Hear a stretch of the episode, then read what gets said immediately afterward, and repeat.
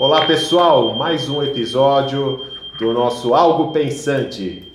Mestre Charles, Ana, a Polímata e Renato Grau, estamos aqui para falar hoje sobre como lidar com o conhecimento na era da informação. E a primeira pessoa que vai falar sobre isso é Ana. Muito obrigada. É a nossa polímata, polímata favorita. Para quem não sabe, Ah, é? O que é polimatia? Por favor. é a habilidade que os seres humanos têm de desenvolver múltiplos conhecimentos, múltiplas habilidades em abrangência, profundidade e integração.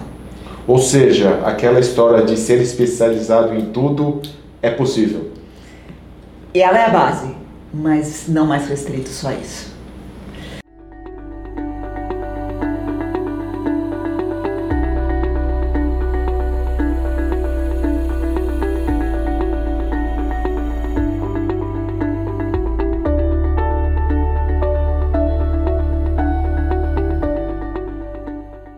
É, você perguntou sobre conhecimento na área da informação, né? Eu acho que todo mundo padece hoje em dia daquela expressão FOMA, Fear of Missing. É, missing out. FOMO. Fomo. Fomo. Fear of Missing Out. É, todo mundo tem medo de não saber o que está acontecendo, de não conseguir acompanhar, de não conseguir entender. Sim? E, e eu vejo uma ansiedade generalizada, principalmente na moçada, né? Os mais jovens hoje já entram no mercado de trabalho desesperados é, para entender, para realizar e, e, e sempre pedindo, pelo amor de Deus, o que está de mais up-to-date, antenado. E aí o nosso papel nesse caso é dizer calma, calma, as coisas têm uma progressão. A gente vive em tempos exponenciais, mas o ser humano é linear, né? Uhum. Conhecimento é linear, Exatamente. não é? Como é que a gente resolve isso, Charles? É, eu, eu- é interessante você estar falando porque eu gosto muito do tema eh, e eu andei estudando sobre insight há pouco tempo atrás com alguns neurocientistas e assim tentando trocar em miúdos o que, que é isso, né? E por que que, como é que a gente usa esse conhecimento? Eh, em relação à nossa mente, a nossa memória de, a nossa informação que usa para consciente, vai, memória de trabalho, ela é pequena. Então imagina que se ela, ela se eu pudesse codificar ela aqui fosse um metro cúbico, vai. A nossa memória, todo o resto de dado que a gente guarda no resto da nossa mente, nosso cérebro, Sim? ela, em comparação com esse metro cúbico, É 100 metros cúbicos. não, ela é o tamanho da Via Láctea. Ixi. Ela é muito maior. E 95% do nosso processamento, ele acontece no background, sem a gente perceber. Então, muitas vezes o que eu está falando, que eu gosto muito dessa ideia da polimatia, é que eh, tem muita gente que acaba se especializando muito em determinada coisa. Né? Cria-se um repertório de informação, eh, embora aprofundado, mas limitado. Quando um ser humano, sei lá, um engenheiro como você, eh, tem um outro conhecimento, ele se aprofunda um pouco em outro conhecimento, como por exemplo pintura a óleo, Sim. coisa absolutamente nada a ver com a sua, a sua função. Isso vai gerar outros caminhos neurais no, sua, no seu cérebro.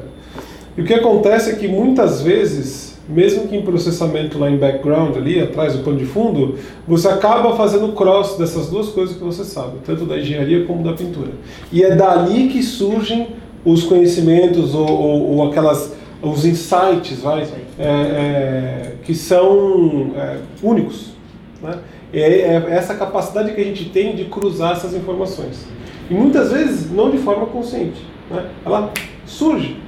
Eu até, antes de você falar, tem até um caso que eu estava vendo num, num, é, programa de uma cientista, em que ela lembrou, ela, precisava, ela mexe com nanotecnologia, e ela precisava encolher determinados materiais e não tinha dinheiro de pesquisa para conseguir fazer isso. Eu sei esse caso. Você sabe, né? Fantástico. O que, que ela pensou? Ela lembrou, ela teve uma experiência de um brinquedo que ela brincava quando era criança, de algo que desenhava, você botava o material do desenho no forno e aquilo encolhia.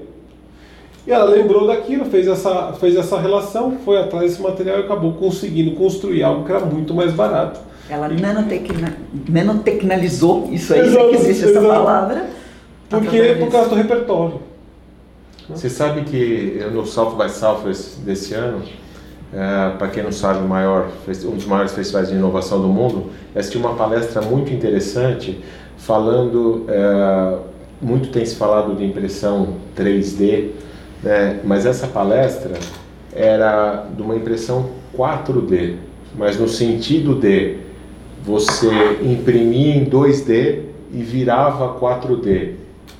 E aí, como que surgiu essa ideia? A impressão, é, estudando materiais da natureza, então você imprime um material em 2D com, digamos assim, como se fosse um origami uhum. para ao ser montado e, e, esses materiais sendo ativados por água, por calor, eles tomam outra forma. Então, é, justamente ela fez alguns paralelos com alguns tipos de castanha da natureza, do modelo de expansão e utilizou dessa maneira, ou seja, tem uma impressão barata, porque a impressão 3D ainda o processo ainda não é barato, mas a impressão 2D é, e com esse material sendo é, tendo algum input para ele reagir como é na natureza, acaba formando um objeto é, final 3D, né? Então é, interagindo um pouquinho com o que vocês dois estão falando, né? Isso que você está falando, acho que merece um episódio futuro nosso para falar só disso. Biomimética, né? A capacidade Sim. que a natureza tem de solucionar tudo muito antes de qualquer coisa que a gente venha pensar. É, buscar referências no ambiente externo e assim, isso tem um, é um ramo da tecnologia hoje que está se desenvolvendo pesadamente em cima disso. Vamos falar disso. Casando um pouquinho o que você falou com o Charles, é, insights ele acontece, eles acontecem através do que a gente chama faíscas, uhum. né, essas faíscas criativas. Sim. E as faíscas elas só acontecem em fricção.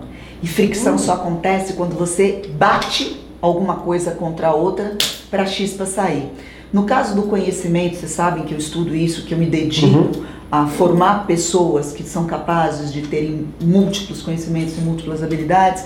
É, existe essa preocupação em construir dentro da cabeça uma coisa que a gente chama ambidestria matricial. Ambidestria matricial é dentro da, dentro da sua própria mente você conseguir dialogar com pontos de vistas e questões diferentes. Isso só acontece através de conhecimento. Hum. Quando você aporta conhecimentos que são é, conflitantes ou de áreas não análogas ou de áreas distintas, você consegue fazer isso daí. Você me perguntou do especialista. O especialista é fundamental. O especialista ele, ele é pilar, porque assim, se você não conhece muito sobre alguma coisa, você não tem o que contrapor em cima disso. O que hoje a tecnologia pede, né, e, e hoje temos que pensar mais criativamente, até mesmo em, termos de transformação digital, ele, a tecnologia pede que a gente conheça profundamente alguma coisa. Pode ser matemática, pode ser programação, pode ser recursos humanos, é a sua base. Mas ela pede que a gente complemente esse conhecimento com conhecimentos que são outros pilares ali do lado, né? Só isso funciona? Não, só isso não funciona. Ele pode até servir para você ser inovativo e criador com você mesmo. Mas se você tiver que gerar alguma coisa adaptativa e boa para o mundo, você tem que integrar esses teus conhecimentos com os conhecimentos de outras pessoas, né? Por isso que não dá para você falar em conhecimento em profundidade e abrangência sem ele necessariamente estar integrado com o conhecimento das outras pessoas. E o insight vem disso. Seja um insight individual mas seja um insight coletivo. Trabalhar em equipes hoje através disso. Eu entendo conhecimento como fundamental. Do conhecimento eu gero inclusive autoconhecimento. Muito legal, é muito legal isso que está falando e, e, essa, essa sua ideia toda desse estudo com, com a polimatia e tal. É, eu fico meio preocupado muitas vezes porque essa coisa da, né, que você citou no começo, não sei se foi você, foi, ah, foi você, falou da FOMO, né, o Fear Missing Out, o excesso de informação. Como é que a gente no mundo, vamos dizer, seres humanos normais, afegãos médios, né, como algumas pessoas chamam, por exemplo, a gente quer se desenvolver é, num propósito, as pessoas falam de propósito, ah, eu tenho um propósito de, sei lá, ajudar as pessoas ou fazer alguma coisa para a sociedade, ou o que seja. Então, imagina se uma pessoa tem um propósito definido. Como é que ela pode andar no campo da polimatia? Como é que ela busca esse, essa variedade de conhecimento sem e não se, se perder ou se afogar no meio de tanta informação, ruído que existe por aí. Sem sofrer da síndrome do fomo? É, sem sofrer de várias síndromes, né? Eu acho que sofrimento é fundamental. sofrimento para qualquer coisa é fundamental. Gente que não sofre não anda para frente, né? Então vamos ter menos medo de sofrer no e vamos sofrer mesmo, né? No pain, no gain. Eu acho que é uma combinação entre, a, entre as, as, nossas propostas, Charles. Eu acho que conhecimento ele tem que ser adquirido a partir de um propósito, a partir de um projeto de vida, mesmo que você não tenha ele muito claro. Ele pode ser só uma intuição. Uhum. É, e você, você adquire o conhecimento através do seu corpo, através é, dos seus sentidos mas você só consegue transformar esse conhecimento em algo concreto e efetivo na hora que você põe a tua consciência para fazer essa conexão. Então eu acho que é um desenvolvimento aí meio que simultâneo de, de, de tudo. Como é que o afegão pode fazer isso? Uhum. Primeiro, não tendo preguiça. Ah. Fundamental, né? Fundamental. É, segundo, se conhecendo.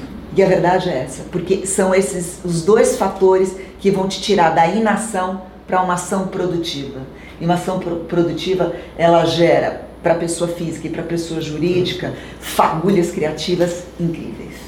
Olha, eu queria até colaborar um pouquinho com a minha experiência, é, talvez prática, porque não sou estudioso do assunto de polimatia, sou de transformação digital, mas nos últimos anos, tendo convivido com muita gente de tecnologia, então eu entro nas empresas para fazer consultoria, para falar de transformação digital e eu lido com pessoas. E eu vejo que a maior parte das pessoas, eu vejo não, eu tenho visto há muitos anos, pessoas com conhecimento específico demais.